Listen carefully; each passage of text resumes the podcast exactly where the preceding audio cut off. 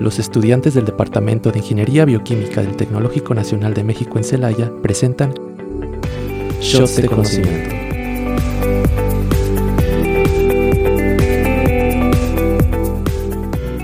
Hola, muy buenas tardes. Sean todos bienvenidos a un episodio más de su podcast favorito, Shots de Conocimiento. Mi nombre es Karen Gutiérrez. De este lado, lista para disfrutar de un shot más con ustedes, les saluda su conductora, Zaira Gómez. Y por último les habla Emanuel Cárdenas Ramírez, o Chino, como mejor conocido, y nuevamente con una invitada, la cual tiene una línea de investigación de mecanismos genéticos y moleculares que regulan el desarrollo de la semilla de amaranto. Su preparación académica fue aquí, fue aquí mismo en el Tecnológico de Celaya, una licenciatura en Ingeniería Bioquímica, generación 2013-2017, y maestría en Ingeniería Bioquímica, generación 2018-2020 y además un doctorado en Ingeniería Bioquímica generación 2021-2025, además de que ha participado en congresos y jornadas como construcción de un vector para la expresión del gen AMROS1 de Amaranthus hypochondriacus en Arabidopsis thailand. Ojalá no haya, haya mencionado pues relativamente bien. Eh, fue presentada en la jornada de Ingeniería Bioquímica en modalidad de póster. También eh, la desmetilasa ROS1 está involucrada en el desarrollo de la, de la semilla en plantas de amaranto. Trabajó presente en el cuarto Congreso Nacional de Posgrado de Ingeniería Bioquímica en modalidad ponencia y entre otros muchos, además de que fue voluntaria en la asociación Respétame AC, en donde llevó a cabo las funciones de rescate, rehabilitación y adopción de perritos y gatitos en situación de calle. Con ustedes recibamos a Yunuen Quetzali Garnullo Tamayo. ¡Bravo! Pues muchas gracias por la invitación. Eh, estoy muy feliz de estar aquí y sobre todo que, entre ustedes se tomen la como la iniciativa de estar buscando temas como este, el que vamos a platicar el día de hoy. Y también me tomé el atrevimiento de traerme a una compañera que ella trabaja conmigo directamente en el laboratorio, está en su tesis. Y sobre todo, pues ella va a tener un, pues, una opinión más clara para ustedes que están como por terminar la licenciatura. Ella ya la está terminando, entonces, pues les presento a Marian. Marian está también en el laboratorio junto conmigo y bueno, más que ella que se presente. Muchas gracias, Este, pues, como lo mencionó, mi nombre es Marian Hernández Jiménez. Estoy ya por terminar, ya estoy terminando mi tesis. Este, primeramente Dios para este año ya estarme titulando porque lo próximo para mí es, ojalá se pueda, los tiempos nos den y para enero entrar a la maestría de una vez, este, igual con el mismo proyecto ahí en el laboratorio. Muchas gracias. Pues nos da mucho gusto que las dos hayan aceptado nuestra invitación, pero pues para ir iniciando el programa nos gustaría que nos platicaran un poquito sobre ustedes, sobre su carrera, sobre lo que están realizando actualmente. Ok. Eh, pues yo empecé mm, desde muy joven, desde prácticamente la... Bueno, le voy a dar todo el contexto de por qué llegué aquí. Este, estaba yo en la secundaria, mi papá era mi maestro de química y no es porque sea mi papá, pero era muy buen maestro, entonces desde ahí me gustó la química. Y cuando llegué a la prepa, pues entré a eh, esto es lo que le llaman laboratorista químico y, de ahí yo empecé a trabajar mucho con, medios de cultivo y que ya encuentras la microbiología, ¿no? Y ya después tuve la grata, ay, no sé cómo decirlo, pero tuve la suerte de que en ese tiempo mi hermana estaba en la maestría con el doctor Gerardo y me recibió para hacer las residencias. Entonces entro al laboratorio y es de, no sé si en algún momento ustedes lo tuvieron, pero no sabía que quería estudiar. Entonces yo al platicar con el doctor Gerardo era como que él te, te hablaba tan bonito de lo que hacía y yo dije, bioquímica, claro que sí. Me voy a meter a bioquímica, entré a bioquímica y me gustó muchísimo la carrera, pero sobre todo las materias que están directamente relacionadas con la biotecnología como bioquímica del nitrógeno, biotecnología y cuando salgo entro a las residencias con él y me presenta el proyecto que hasta el día de hoy yo estoy trabajando. Y la verdad es que fue para mí la mejor suerte porque ha sido el mejor doctor que me pudo haber pasado, que me pudo haber, bueno, tocado. Y mm, él me abrió como todo este, eh, los ojos de todo este mundo de la ciencia. Y cuando termino la licenciatura, porque la terminé aquí, empecé a hablar de, pues, qué hacer después. Y como mi hermana también está, había estudiado su maestría, pues dije, una maestría, claro que sí, una maestría. Y me quedé con él de nuevo. Entonces, él me le ha tocado aguantarme por al menos seis años.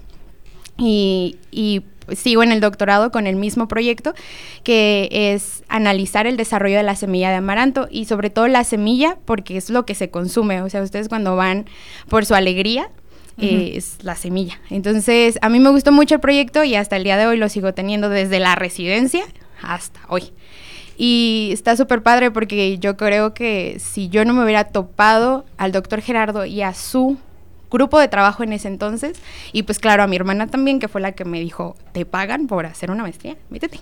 entonces, mm, yo, no, yo no estaría aquí. Y en contexto, mi vida es eso, o sea, me la he pasado entre la maestría y el doctorado, ahorita estoy en mi quinto semestre y, es prácticamente lo que hago. En mis tiempos libres, pues como bien lo dijeron, estoy en una asociación que se encarga de rescatar animalitos en situación de calle o en situación de maltrato y en los tiempos libres que son muy pocos, porque el pues el laboratorio te consume. Es, Y es muy bonito. O sea, jefe, si está escuchando esto, es muy bonito. Pero, pero también es como, es una parte súper extra y me gusta mucho. Pero bueno, María les va a decir su historia. bueno, y respecto a mí, pues podría decirse que fue algo parecido a lo que acaba de comentar Junoen. Yo también desde la prepa tuve un buen maestro que me empezó como a llamar mucho la atención química. O sea, sobre todo química. Entonces ya entré no pensaba hacer examen aquí, luego lo hice y quedé. Y conforme fui recorriendo o sea, las, las materias, pues me fui enamorando de la carrera. Este, me fui enamorando de la carrera, me gustó muchísimo. Y luego fue cuando conocí al doctor, que también yo concuerdo con Yunen que es de los mejores doctores que tiene el tecnológico. No, no es no, jefe. este, porque con él también fue así de cuando él te platica de estas cosas, él lo hace con amor que le tiene a la ciencia. Y ese amor que él le tiene, pues te lo expresa y hace que tú lo sientas. Entonces yo entré con él a servicio social. Entré al servicio y después me dijo, quédate para residencias. Y dije, bueno, me quedo para residencias. Es su gancho. Sí. este, quédate para residencias. Y luego ya en residencias me dio mi proyecto, que lo que yo estoy trabajando también es amaranto. También a mí lo que me importa pues es la semilla. Pero yo lo que, a lo que voy más es a la tolerancia, que tienen diferentes variedades de amaranto. Porque queremos ver, evaluar si tienen esta tolerancia, en este caso estrés por sequía, pero su rendimiento cómo afecta o si aumenta o disminuyó. Entonces, este proyecto yo lo trabajé en residencias y para la tesis también. Es el que estoy trabajando y también me dijo, pues quédate de una vez a la maestría. Y pues aquí sigo para la maestría. Entonces yo creo que voy a terminar con él también. Voy a durar otros cuatro años porque sí es de esos doctores que, que te inspira. Que te inspira, esa es una. Y la verdad es que también a mí mi grupo de trabajo de laboratorio debo admitir que es muy bonito. Me, ha apoyado muchísimo tanto en el área científica porque luego uno tiene dudas. Uno, a pesar de que ya estudió, ya terminó, o acaba de salir de la carrera, hay cosas que ya ni se acuerda, sinceramente, o sea, o que se te olvida porque ya no lo practicas, ya no lo estudias, ya, ya no lo ves. Entonces, en el laboratorio es poder tener esa confianza de decir, ¿sabes qué? No me acuerdo, y llegan las personas que están a tu lado, tu equipo de laboratorio y te explica y ya sacas las cosas adelante, porque al final de cuentas somos un solo equipo. Entonces, eso y pues en mis tiempos libres también estoy, yo estoy en un grupo juvenil de la iglesia, entonces ahí también hacemos cositas.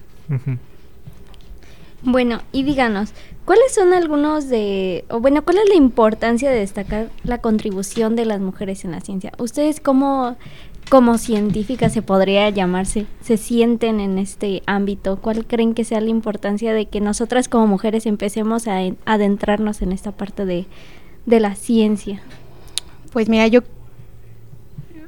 yo te contestaría que en sí es garantizar la diversidad, o sea, que todas las personas se sientan incluidos en cada parte o en cada grupo.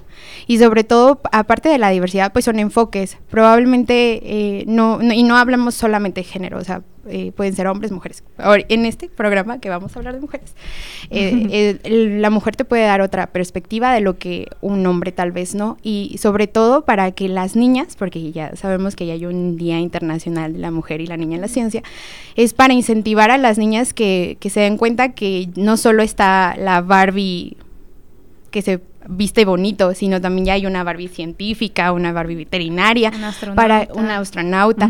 O sea, que las niñas se vean representadas y con eso tú les des ese granito o esa curiosidad y decidan hacerlo, porque sí es...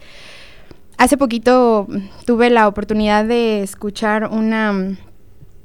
Es, era una ponencia de una doctora que precisamente hablaba sobre la, la igualdad de género en las mujeres, y decía que solo el 33% de las personas que, de los científicos o de los investigadores en México, solo el 33% eran mujeres.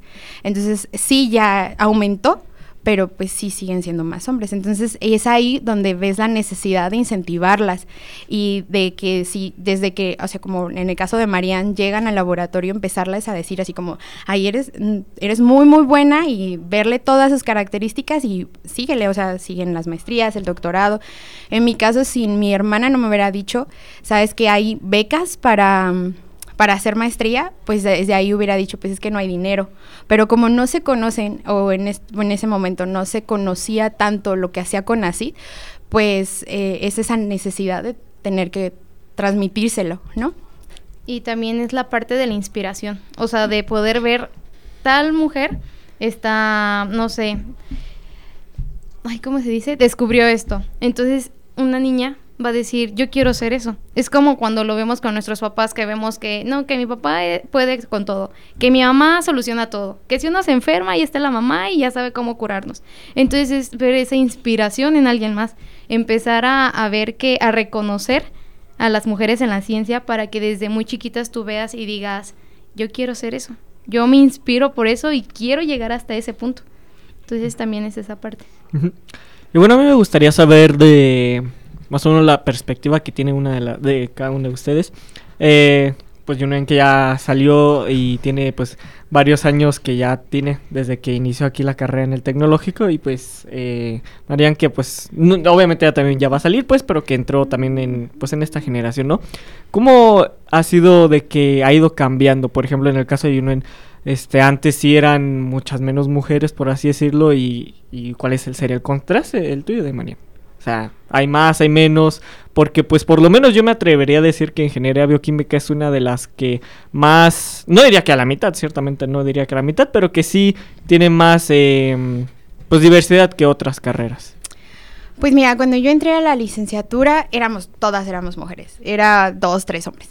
Entonces, de ahí pues mm, entrábamos 80 y salíamos 20 y de esas 20 todas se iban hacia la industria porque desde la carrera te lo que siempre te dicen es cuando tú vayas a la empresa y cuando tú estés en la empresa, pero nunca te daban este panorama de si tú quieres hacer una maestría, si tú quieres hacer un doctorado, siempre era la empresa, o sea, tu meta era la empresa.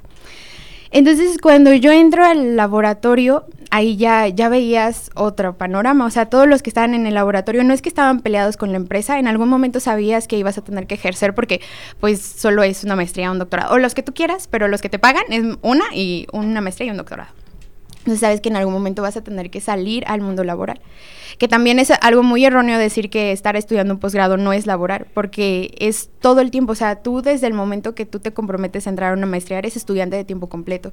Entonces aquí al menos, y, María no me deja mentir, pero es de estar a veces llegas a las 7 y te vas a las 7 de la noche, a veces llegas a las 10 de la mañana, pero sabes que te vas a ir a las 8 de la noche. Hay experimentos que te llevan 3, 4 semanas. O sea, es algo no pesado, porque como te gusta, no lo ves como algo que no lo quieres hacer, ¿no? No lo ves como carga.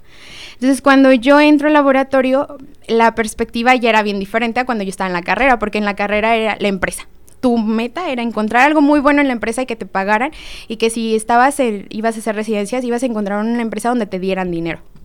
Entonces cuando yo entro al laboratorio, pues sí no te pagaban, pero aprendías mucho. O sea, ya los, los que me tocaron a mí, el chico que me tocó que era mi jefe directo, él me empezó a hablar sobre genes, que claro que lo ves en el, en el en la carrera, pero acá ya te lo, ya lo veías tú desde un gel de agarosa, entonces ya lo veías mucho más bonito.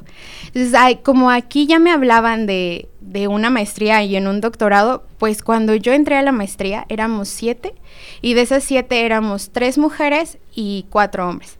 Y de esas, de esos siete que entramos, nos titulamos tres. y de esos tres, dos son hombres y, bueno, dos eran hombres, una mujer y después se tituló después otra mujer. Entonces él iba reduciéndose. Cuando ya entré al doctorado éramos dos mujeres y un hombre, entonces ahí te empiezas a dar cuenta que sí, o sea, ya las mujeres empezaron a, querer seguir estudiando y sobre todo pasaba algo muy chistoso en la licenciatura. Ahorita te digo. Me pasaba algo muy chistoso en la licenciatura. Cuando ya vas a terminar y tienes tu novio de muchos años, empiezan a preguntar, ¿y cuándo te vas a casar? Entonces, lo primero que tú piensas cuando ya, no sé si ahorita, pero en mí, así ya les estoy hablando hace como ocho años, era de, pues ya te vas, ya tienes tu novio mucho tiempo, pues a qué horas te casas y a qué horas los hijos. Entonces, como ya la sociedad te está imponiendo a que tienes que hacer algo similar, pues ya en, en muchos casos ya no era como no, no una visión el hacer una maestría o un doctorado, porque las personas que lo hacían siempre eran, es que son las matadas, y es que son las ñoñas, y es que para qué, para qué estudias tanto si al final vas a terminar eh, con tu esposo. Y dices, pues a lo mejor yo no quiero, a lo mejor ni casarme, o sea, a lo mejor ni quiero ni tener hijos. Entonces es como, desde ahí entra esa barrera cultural de si tú terminas la licenciatura, pues a qué horas empiezas tu familia. Entonces, cuando, eso fue mi perspectiva, o sea, eso fue, y cuando yo entré a la maestría, pues te das cuenta sobre todo de que las mujeres eran muy poquitas, los hombres también entraban, pero siempre que creen que siempre yo vi mucho esfuerzo en las mujeres, como que las mujeres siempre nos tenemos que esforzar más. Y si se dan cuenta, tenemos doctoras muy buenas, por decir la doctora Aurea, ese es ni nivel 2, y nadie lo habla. Yo nunca he escuchado que alguien diga, es que la doctora Aurea. O sea, la ves y si dices, ay, es que la bioquímica. Y a mí cuando me dio en la maestría, a mí no me había dado en la carrera, en la maestría yo dije, pero por, esta mujer sabe un montón. Y, hace poquito tuvo su, ella está siendo como de las primeras doctoras que están hablando de las mujeres en la ciencia y tuvo una gran idea de, de generar este, como este diálogo de, bueno, yo estoy en la ciencia y yo quiero que muchas más mujeres estén en la ciencia. Y está súper padre, pero eso fue lo que yo viví. Ahora Cambiando. No, la verdad es que muy padre, muy padre. Pero sí continúa, María. Este, por ejemplo, desde mi perspectiva, pues igual, seguimos siendo en la carrera, o sea, hablando de bioquímica, seguimos siendo pues más mujeres que hombres, pero pues a lo mejor ya se ve un poquito más de hombres. En mi grupo yo creo que eran 10, 15 hombres y 20, 25 mujeres, entonces ya no había como tanta diferencia a comparación de cuando entró en que nada más eran dos hombres. Eh, pero, pero sí se veía, o sea, y lo comentamos, no sé si estuvieron presentes ahora en la bienvenida de bioquímica, y lo comentaron, o sea, la ingeniería, hablando de ingenierías, bioquímica fue la primera ingeniería aquí en el tecnológico que incluyó mujeres, porque teníamos mecánica y pues eran prácticamente puros hombres, o sea, solo había dos mujeres. Y eso. Entonces, hablando de ingenierías, se podría decir que bioquímica fuimos las primeras mujeres aquí, en el tecnológico. Pero ya durante la carrera, pues yo pienso que no se van viendo esas distinciones. Yo pienso que sí ha cambiado un poquito más. Retomando lo que dijo yo, cuando sales de la licenciatura, ya te están diciendo, ¿y cuándo te casas? O sea, ya terminaste. Para empezar, ya pudiste entrar a estudiar. O sea, ah, desde eso tuviste unos papás que quisieron que estudiaras, qué suerte. Ya terminaste, ahora cuando te casas.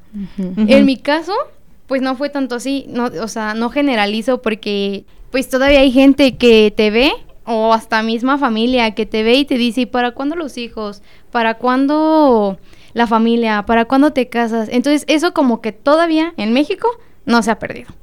Pero pues ya no lo ves como antes. Este, yo, mi mamá siempre ha sido de las personas que dice, un hombre no te va a mantener, tú solita vas a salir adelante y no debes depender de nadie. O sea, no exclusivo de un hombre, sino de nadie debes depender. Tú solita debes de salir. Entonces yo cuando terminó la licenciatura, mis papás fueron de, ¿y ahora qué sigue? ¿tú qué quieres hacer? ¿Qué es lo que tú quieres? O sea, como que se me dio esa libertad de poder decidir qué es lo que yo quiero, o sea, independientemente con novio, sin novio, este, con hijos, sin hijos, yo podía decidir qué era lo que seguía para mí.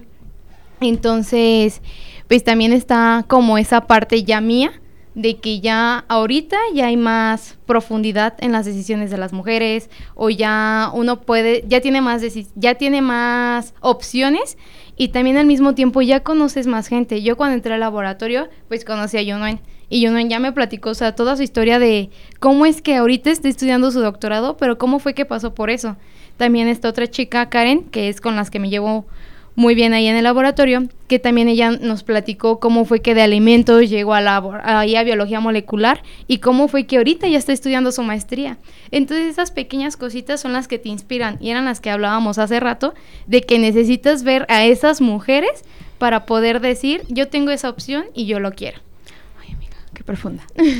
Pero sí, o sea, es, y sobre todo creo que tiene mucho que ver con el ámbito, como bien dice, lo, lo dice Marian. O sea, yo me acuerdo que desde que era muy pequeña, mi papá, los libros que nos hacía leer eran libros de ciencia. O sea, tú tal vez ni entendías que era la alquimia, pero, ay, mira, tú lo leías. El, ahora que salió el de Cosmos, mi papá tenía los libros y él, sí, yo no entuvo sus Barbies, claro que sí, pero era de juego de química, mi alegría y que el microscopio. Entonces yo siempre le he dicho a mi papá, es que tú nos orillaste. Y claro que mi hermana se lo agradece, yo se lo agradezco, sobre todo porque cuando estábamos en la licenciatura, él siempre nos decía, él es ingeniero, y él siempre nos decía, ustedes tienen que ser mejor que yo. Entonces, mínimo, la licenciatura tú le tenías que entregar. Ya cuando llegabas y le decías, papi, es que voy a hacer la maestría, era así de, no, sin problema, yo seguí viviendo con ellos, y ahora en el doctorado seguí un tiempo viviendo con él. Pero ya llegó un punto en que le dije, pues ya, papi, o sea, ya tengo el doctorado, este, y mi papá es el más feliz porque pues somos dos doctoras, y mi hermano está en camino también. Entonces, pues sí, o sea, sobre todo te ayuda el relacionarte con personas que te aporten. Si no te aportan, es bien complicado, pero lo bueno, y como bien dice Marian, en el laboratorio todos nos unimos y eso está bien padre. Y sobre todo pues la, la cabecilla que regresamos al doctor Gerardo es el, el hablar con él y sobre todo ustedes a lo mejor ya tuvieron clases con él, pero hablar con él es otra cosa, él te habla con tanta amor y tanta pasión y, y, cuando ya ve que tienes mucho potencial empieza, como María. Y cuando la, aquí en la residencia, y ya de repente, pues que se quede para la maestría, ¿no? Y ya de repente, ¿y el doctorado? Falta el doctorado, ¿quién le va a seguir? Entonces él es el que también como que te... Te jala. Te jala. Y está súper padre, o sea, sí. Mm, sí, de hecho aquí en el programa lo llegamos a tener y sí, fue escuché, un tema lo que... escuché. Ah, sí, gracias. sí. Y me gustaría pasar al- a la pregunta de, pues, si existen algunos programas o iniciativas, eh, pues, para apoyar o promover a las mujeres en la ciencia. Fíjate que justo cuando, cuando estaba viendo lo de las, becas, en la página ustedes se pueden meter a CONACYT. Y hay varias donde están los posgrados normales, donde no sé si sepan, pero bioquímica está en los programas de, nacionales de posgrado de calidad, entonces nos da beca CONACYT. Y mm, este aparte de que están esas becas, también hay unas para mujeres que están en situaciones eh, así como problemas, también les dan una beca. O cuando son madres de familia, que son el único ingreso sería por parte de la mujer, también está esa. También llegué a ver en la ONU ah, y ahora en la UNESCO hay unas iniciativas muy buenas para mujeres y niñas en la ciencia. Y pues aquí no nos vamos tan lejos. La, En el Tecno hace como, acaban de cumplir un año, hay que felicitarlos. Felicidades. Am, a la doctora Aurea le- era la que les comentaba que estaba como impulsando mucho esto y hace poquito dio una plática. Ella abrió una página de Instagram y de Facebook que se llama Mujercita y todos los días sube contenido. desde las doctoras que son eh, que ya están, que tienen artículos y cuáles son sus líneas de investigación, estudiantes de doctorado, estudiantes de maestría, sobre todo para lo que hablábamos, o sea, como abrirte el panorama de todas las líneas de investigación y muchas de las doctoras que, que publican ya son jefas de laboratorio, o sea, tienen su, su propio grupo de trabajo. Y si te llega a interesar, tú te puedes acercar y ella te da el contacto o hasta mismo ponen los contactos para que pues ahí te puedas intentar meter a una maestría. Y está súper padre porque en mis tiempos eso no se veía. También hay varias becas donde te puedes ir al extranjero, donde ya ahorita se ve mucho la movilidad de que se van a, a que son las las estancias en que se van seis meses y yo creo que es algo súper enriquecedor porque en el laboratorio, claro, el, el laboratorio está súper bien equipado, pero qué mejor irte a ver otros laboratorios, convivir con otras personas y pues ampliar tu perspectiva. A ver tú, María. Este, bueno, bueno, después de todo eso, complementando, este, pues también es no irnos tan lejos respecto a la ciencia, sino también ver los programas que tenemos aquí. Hace poquito salió el proyecto Mujer Líder, según yo ya va para la, no sé si para la tercera o la cuarta generación, este, pero ese proyecto lo sacó Juventud, según yo, Juventudes. Este, ellos lo sacaron y yo estuve en la primera generación y en la segunda generación. Y entonces ahí te ayudan a ver que no solo es en la ciencia, sino en tu vida en general, cómo puedes ser tú una mujer líder. O sea, desde cómo te tratas, cómo te cuidas, cómo convives con las personas, este, puedes ser una mujer líder. Entonces también existen esos pequeños proyectos que al final de cuentas te ayudan a ti como mujer a crecer. Sí, pues sí, creo que esto de conocer a más de los programas, más acerca de otras mujeres que están incursionando en esta parte, pues es muy importante, pues adentrarnos a este a esta parte de reconocer y aprender de estas mujeres. Y bueno, ya para última pregunta. Eh, bueno, más que pregunta, eh, me gustaría ya que está terminado el programa a cortas palabras, se nos fue muy rápido el tiempo, la verdad. Que hablamos eh, mucho. nos gustaría saber, eh, bueno, muy corto, este, ¿qué motivaciones les podrías dar a todas las demás mujeres, o en general todas las demás personas, de que vamos, anímense a estudiar bioquímica, a estudiar una ciencia? A ver, María, primero tú porque yo llevo. pues yo creo que lo primerito sería, si te gusta, hazlo. Hay miedos, sí, muchos miedos. O sea, hay gente que sufre de ansiedad, hay gente que sufre ya ciertos trastornos y desde ahí es un limitante. O sea, el pensar, es que me da miedo esto, es que y si no lo hago ahí, y si no era la carrera la que yo quería estudiar, y si no podía, pero yo digo es arriesguense. Al final de cuentas, yo siempre he dicho, es mejor arriesgarse por lo que hiciste que por lo que no hiciste. O sea, esa siempre ha sido como que mi frasecita de prefiero arriesgarme por algo que hice a después decir, es que no lo hice. Y la verdad es que lo subiera ya no existe. Entonces, esa sería como mi primera motivación, el arriesgate. O sea, si es lo que quieres, arriesgate. ¿Qué es lo peor que puede pasar? O sea, te equivocaste de carrera, pues ni modo, o sea, buscas la que te guste y ya. Entonces es arriesgarse a... Y pues directamente relacionado con la ciencia, yo creo que esto es un ensayo y error. O sea, es algo súper padre saber que, porque una vez escuché a una muchacha, no me acuerdo ni en dónde fue, que decía así como, pues a lo mejor mi proyecto no va a resolver la hambruna, pero puede ser la base para que alguien lo tome y diga, ay, es que empecé por ¿no? Por él.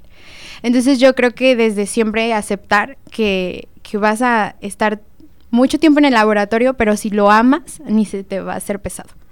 Y, y, aparte necesitamos mujeres, es precisamente de lo que estamos hablando. Entonces, que se arriesguen, a lo mejor en algún futuro, eh, no sabemos, llegamos a tener un, algo muy valioso de, de investigación y va a ser súper genial que escuchar a una niña y decir, ay, mira, la premio Nobel, ¿no? Entonces, eh, sobre todo eso, ¿no? Como que tú te des cuenta que puedes llegar a ser el reflejo de, o que alguien se puede ver en ti. Y, y, teniendo en cuenta que esto es un proceso muy largo, entonces puede salirte todo a la primera, puede salirte la mitad nada más y después viene una época de sequía que le llamamos en el laboratorio donde no a nadie le sale y luego a uno le sale y decimos andamos en racha y todos empezamos y ni salimos del laboratorio. Entonces esto es así, empieza lo mejor, los postulados más importantes han salido de del ensayo y del error. Ay, no, pues muy sí, básicamente. Pero pues bueno, este ha sido el programa de hoy. Eh, le recordamos a todos nuestros radioescucha que nos sintonicen en Radio Tecnológico de Celaya 89.9 en Spotify y pues que nos sigan en nuestras redes sociales, Shots de Conocimiento. Y pues nada más por agregar, eh, les doy gracias nuevamente a mis compañeros por haber venido el día de hoy. Muy interesante y pues esperen, ojalá la parte 2. Las vamos a es- tener, ¿eh? Si no están tan ocupadas en el laboratorio, ojalá la Pues tiene que ser en esta semana. Pues Porque nos vamos a nos congreso. vamos a congreso. Nos, nos vamos a congreso. Ah, pero pues para la parte 2 nos platican cómo, ¿Cómo va a nos estar todo, ¿eh? Pero Sí. muchas, de verdad, muchas gracias por la invitación. Espero sí verlos pronto. Y si no, ahí en el laboratorio de biología de molecular los esperamos. Sí. Bueno, pues muchas, Muchas gracias. Así que esto ha sido todo, así que pues nada más. Bye bye. Hasta luego. Bye. Gracias. Radio Tecnológico de Celaya presentó Shots de Conocimiento. Escúchanos en nuestro próximo episodio a través del 89.9 de frecuencia modulada, el sonido educativo y cultural de la radio.